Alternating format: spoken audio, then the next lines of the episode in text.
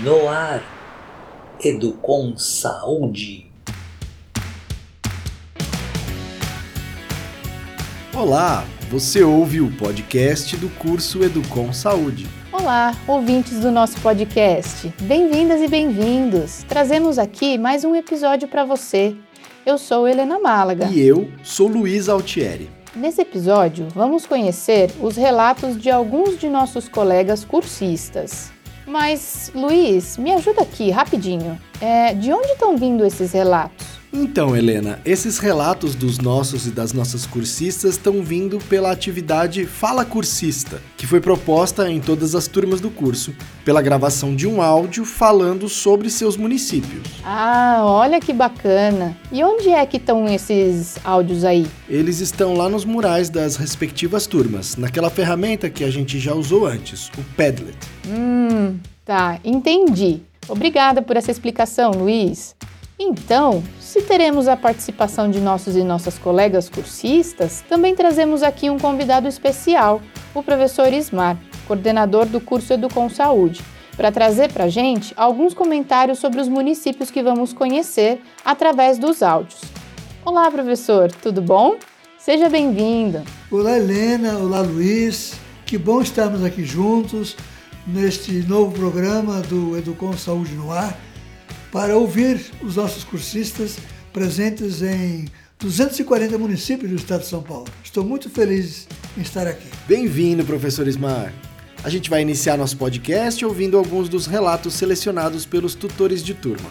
Nesse primeiro áudio, vamos ouvir a Ivete Greco, da turma 1 do curso, que nos traz um pouco do dia a dia do trabalho em Bauru.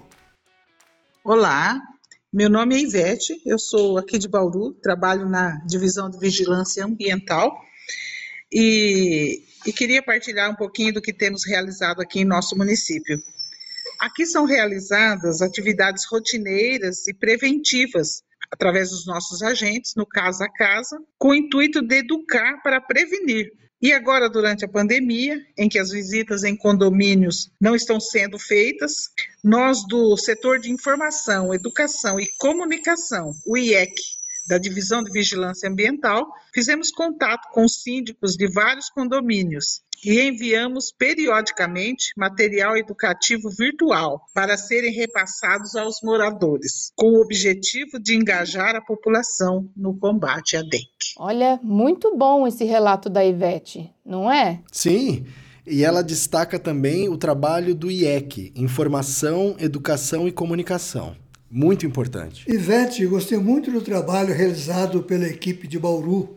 A turma é prevenida e criativa e supera os obstáculos através do uso do material digital. Portanto, é uma equipe atualizada e atenta para superar os obstáculos que temos pela frente. Parabéns. E nosso próximo relato é do Lucas Fernandes, também da turma 1. Ele é da cidade de Lins e vem contando das parcerias dos departamentos de saúde com agentes locais. Vamos ouvir. Olá, cursistas, tudo bem? Eu me chamo Lucas Sulino Fernandes, sou embaixador da saúde planetária e sou do município de Lins.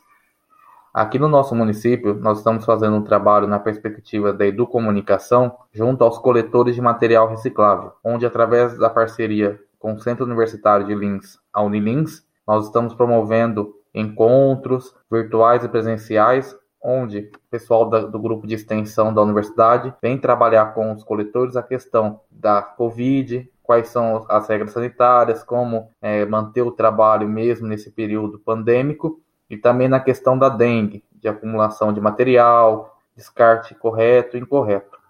E também os coletores produziram um jornal, o Jornal dos Coletores, onde através da linguagem deles produziram notícias, reivindicações para benefício do bairro, da comunidade e a melhoria no trabalho dos coletores, né? Na questão até talvez da criação de uma cooperativa no bairro ou uma associação para que os coletores tenham a garantia de direitos. Nós também estamos em parceria com a USP, com o grupo de pesquisa da saúde planetária onde nós estamos promovendo capacitação para que os coletores conheçam e entendam sobre o que é uma cooperativa e qual a importância de trabalhar a questão da educomunicação socioambiental, voltada para essa questão da saúde humana e do meio ambiente. Essas parcerias são importantes, né, professor? Parcerias fundamentais, Helena, porque aqui nós temos grupos de agentes de saúde, nós temos coletores de material reciclável e um fenômeno muito particular, esses coletores produzindo um jornal, se comunicando. E aí eu lembraria que o termo usado pelo Lucas de educomunicação socioambiental, ele é muito importante. Ele foi criado pelo próprio Ministério do Meio Ambiente eh, a partir de 2005 eh, para mobilizar as pessoas na defesa do território, implementando políticas públicas de educomunicação país afora. Graças então a essa atitude do Ministério do Meio Ambiente, temos uma série de projetos de educomunicação socioambiental na defesa também da saúde em desenvolvimento no país. E o que se desenvolve em Lins pode ser, portanto, é, socializado para o conhecimento de outras pessoas é, país afora. Seguimos nosso podcast com o relato de Vanessa Quintino, da turma 3, de Teodoro Sampaio. Ela nos traz alguns dados locais atualizados. Vamos ouvir. Olá, meu nome é Vanessa Quintino. Eu sou agente de controle de vetores na cidade de Teodoro Sampaio e o município tem em torno de 23 mil habitantes. De janeiro até o presente momento, temos 1.035 casos notificados de dengue, sendo 524 já confirmados com exames e mais 70 casos que aguardam resultado. O plano de ação para conter o avanço da doença são as visitas dos agentes nas áreas onde há casos suspeitos e a aplicação de inseticida onde há casos confirmados. Temos bastante dificuldades com a nebulização. E para ajudar a reduzir né, essa pendência, são elaborados mapas digitais da cidade, pontuando as áreas onde tem casos confirmados de dengue. Assim, a população fica sabendo se tem caso próximo à sua casa e já fica alerta. E também a campanha hashtag Quintal Limpo, onde alguns alunos e moradores são convidados a produzir um vídeo desafiando a população a produzir alguma ação de limpeza no seu próprio quintal, estimulando a cada um ter o hábito de já manter o seu ambiente limpo. Esses vídeos são postados nas redes sociais da cidade, como Instagram, Facebook, até no status do WhatsApp. Sobre o Covid, temos desde o início da pandemia 2.619 casos confirmados, 46 óbitos e 141 ainda em isolamento. Casos recuperados são 2.426 e 12.586 doses da vacina já aplicada. Essa é a situação da minha cidade e seguimos com esperança que dias melhores virão. Um abraço a todos. Campanha Hashtag Quintal Limpo. Eu vi alguns vídeos da campanha nas redes sociais, o pessoal está animado. Professor Ismar, qual a relevância de campanhas como essa? Eu diria que a relevância de campanhas como esta é o fato de que resultam na mobilização da população. O fato de estarem trabalhando com redes sociais, com produção de vídeo e permitindo que esses materiais circulem, faz com que a população fique estimulada a se engajar nas propostas eh, que o Estado tem, a Prefeitura tem, de preservar a saúde local. Eu lembraria até que Teodoro Sampaio já esteve presente na sua campanha sobre o combate ao escorpião eh, nas apresentações eh, da TV Brasil, do Ministério da Saúde. Meus parabéns, portanto, a, aos colegas de Teodoro Sampaio, que tem demonstrado que conhecem bem a prática educomunicativa. E o próximo relato vem também da turma 3, da Vanessa Takigawa Ferreira. Ela nos conta de uma dificuldade que muitos dos agentes de combate às endemias vêm passando nesses tempos. Vamos conferir o relato da cursista que é de Tupi Paulista. Olá, amigos. Eu me chamo Vanessa, sou de Tupi Paulista e há 15 anos trabalho como agente de combate às endemias.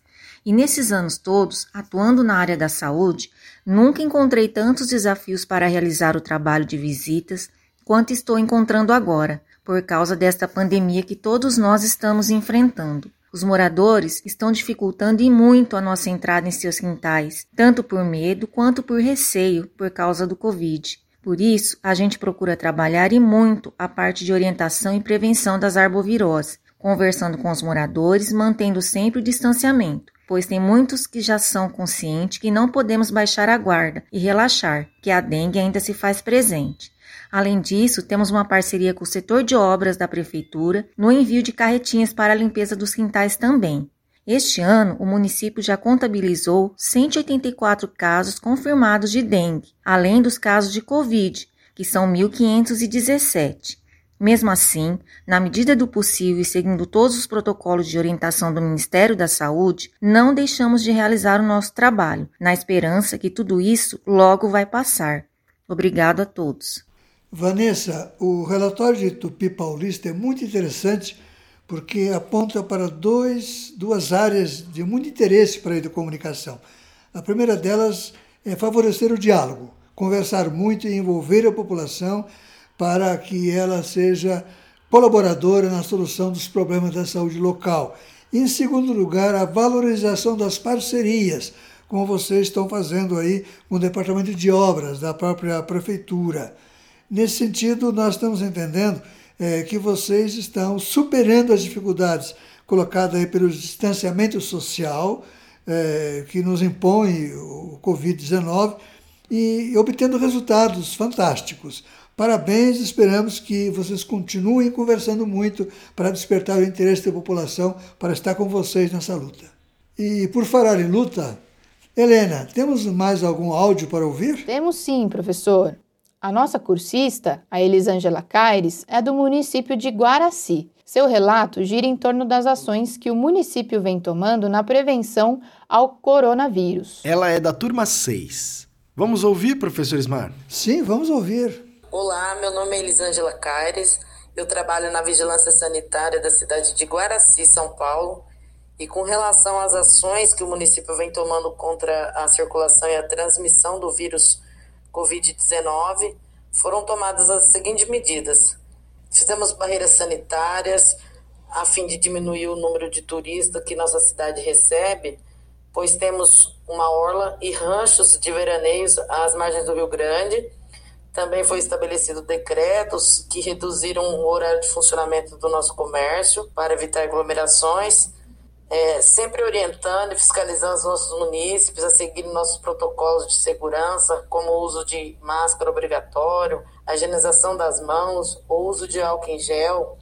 E é claro que houve uma preocupação do nosso prefeito para não prejudicar os comerciantes e a economia da nossa cidade.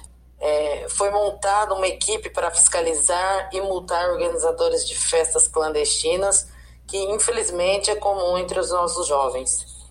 Temos um número expressivo de, de contaminados, porém, foi criado um, um centro de atendimento específico para pessoas com sintomas gripais, onde a unidade dá todo o suporte a partir do momento e que a pessoa testar positivo. Enfim, estamos cumprindo tudo que está ao nosso alcance e com o avanço da vacinação, há esperança de atravessar o mais rápido possível esse momento difícil. Elisângela, parabéns pelo trabalho que vocês estão desenvolvendo cumprindo exatamente o que se espera do poder público e dos funcionários da área de saúde na defesa da saúde da população. E nós imaginamos que a educomunicação poderá estar ajudando vocês ainda mais a cumprir essa tarefa. Você vai perceber, é, já percebeu através dos relatos dos colegas, vai perceber através do desenvolvimento do curso como é, fáceis, e será fácil também para vocês, a implementação de planos conjuntos de ação comunicativa na defesa da saúde. Nesse sentido, estamos muito otimistas eh, que vocês possam aproveitar bem do nosso curso e, po possamos dialogar futuramente sobre os progressos que vocês eh, vierem a alcançar. E nosso último relato vem de Igarapava. Cristiano Moraes, também da turma 6, nos conta algumas recordações que marcaram de forma especial sua trajetória. Luiz, pode colocar o áudio para nós? Claro, vamos lá. Bom dia, meu nome é Cristiano Moraes, trabalho no controle de vetores de Garapava desde 2007 estou na função de EC desde 2019, quando uma colega de serviço e eu fomos chamados para estar nessa função. Ela se chama Andréia Trombeta, que não está mais no nosso departamento. Mas fomos chamados então para estar fazendo palestras, né? E a gente recorda de muitas coisas incríveis, né? Em creches, né? Escolas e tudo mais. Mas na, nas creches nós levávamos material para colorir, né? Nas escolas também. E tinha uma música da Yasmin, falava que o mosquito está voando, zum, zum, zum, né? Falava assim. E os meninos marchavam junto com a música, né? E durante a palestra nas escolas a gente colocava para eles vibrarem quando a caixa d'água estava tampada e vaiar quando ela estava destampada, né? E era uma coisa muito legal, bem movimentada e bem animada, né? E André nessa época fazia lembrancinhas, né? Fazia, um, fazia gravatas, viseiras, né? Avental, tudo com o símbolo da dengue, né? E eles ficavam muito felizes em estar usando isso aí, né? É, fizemos banners educativos também, tanto infantil quanto já para adultos, né? Com informação já focada no povo adulto. E foi uma coisa tremenda. E algumas vezes também o mosquito da dengue. Tínhamos uma pessoa fantasiada de mosquito. E esse era o show. Tinha umas crianças que estavam loucas esperando o momento de poder tirar uma foto, né? Por isso até que tinha um rockstar ali no meio de todo mundo. É, a gente até precisou segurar as crianças, foi muito louco aquele dia da movimentação delas mas foi algo tremendo mesmo que a gente viveu. E fora visitas que nós fizemos a empresas, né? A gente ficou uma semana, a gente montou uma mesa numa exposição na hidrelétrica aqui em Garapava, que todas as escolas aqui da região do entorno foram lá e foram na nossa mesa ouvir falar sobre o ciclo da dengue, sobre escorpião, sobre doença de chagas, né? Tínhamos mostruários, tínhamos panfletos, né? Lembrancinhas para eles também e algumas associações de crianças carentes aqui, algumas empresas também nós visitamos. Então foi um trabalho de educação muito legal. Já no nosso primeiro ano foi desse jeito. E eu tenho muitas recordações boas, né? E creio que a gente vai poder voltar a fazer isso tudo novamente livre, né? Mas graças a Deus o online tem funcionado mas em nome de Jesus a gente vai voltar a viver essas coisas pessoalmente, sentindo o calor ali das pessoas, com as crianças, com os adultos e com tudo mais. Muito obrigado.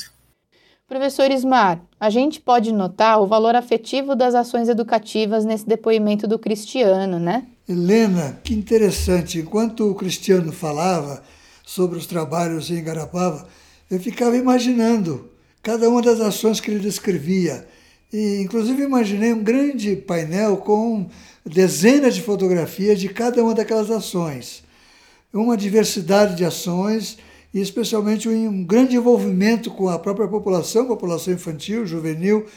E um, algo interessante também, é a segunda vez que eu ouço nos relatos dos colegas a existência da função do IEC, que foi criado pelo Ministério da Saúde há um tempo atrás, e a educomunicação segue na mesma linha, isto é, trabalha com a informação e a comunicação juntas, e nessa perspectiva a valorização de um planejamento para que as pessoas se sintam bem, se sintam animadas.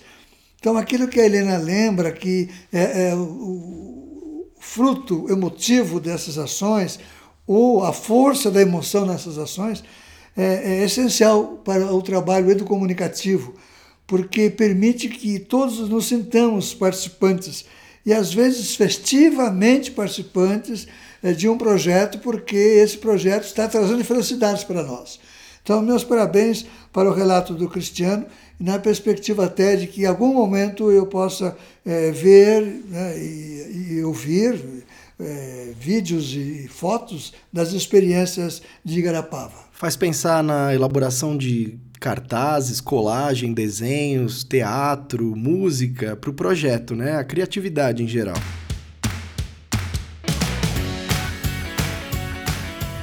Esses foram alguns dos relatos compartilhados pelos e pelas colegas na atividade Fala Cursista. Em breve teremos oportunidade de ouvir mais. Então, continuem participando. Professor Ismar, gostaríamos de agradecer sua companhia mais que especial. Quem está agradecido sou eu por ter tido a oportunidade de ouvir esses relatos, de fazer alguns comentários, na expectativa de que o trabalho a ser desenvolvido nesses próximos meses permita que cada um dos 240 municípios eh, do Estado de São Paulo, que está participando do projeto Educom Saúde, eh, possam eh, finalizar o seu plano de ação educomunicativa em saúde e assim coroar com êxito todo esse esforço que estamos fazendo conjuntamente para discutir a relação entre a educomunicação e a proteção da saúde em nosso Estado. Ficamos por aqui, agradecendo a participação de cada um no Fala Cursista. Obrigada, pessoal. Até o próximo Educom Saúde no ar.